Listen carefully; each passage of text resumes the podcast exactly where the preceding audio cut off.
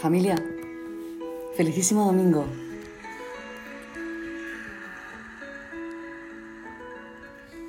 Disciplina sobre nuestros corazones.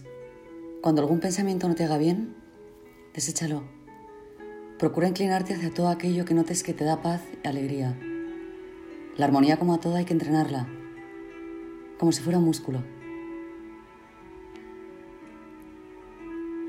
¿Sabías que un buen maestro de baile, por ejemplo mi Fran, hace la diferencia entre una bailarina sin alma o una con duende?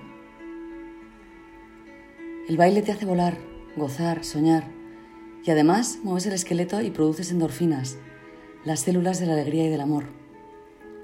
Todo ventajas.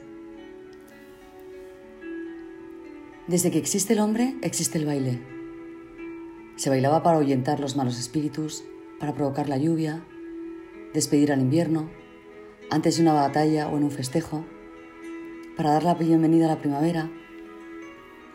El baile ha formado parte de la humanidad desde sus orígenes y está unido a la naturaleza del hombre, comunicando con su propio cuerpo y expresando sentimientos, necesidades o temores a través del movimiento.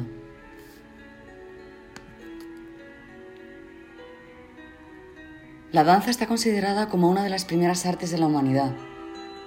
En unas ocasiones como instrumento, al servicio de creencias míticas y mágicas, otras veces como reflejo y expresión de las costumbres, y en fin, como medio de diversión y entretenimiento de todas las clases sociales.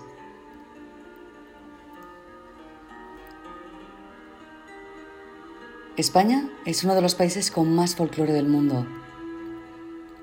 Alegrías, jotas, fandangos, zorcicos, seguidillas manchegas, bulerías, malagueñas, sardanas, tajaras de canario, muñeiras, guajiras, aurrescu, boleros, chotis, sevillanas, pasodobles, tangos, pericote, soleás, el corricorri.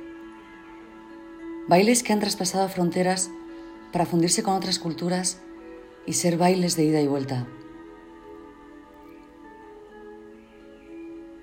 En la época de Julio César, los romanos tenían a las bailarinas gaditanas por las más bellas y elegantes del mundo.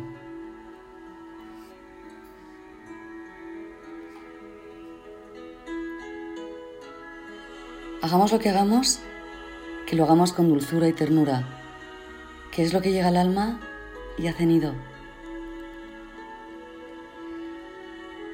Un abrazo muy fuerte y hasta el próximo domingo, si Dios quiere, que seguro que querrá.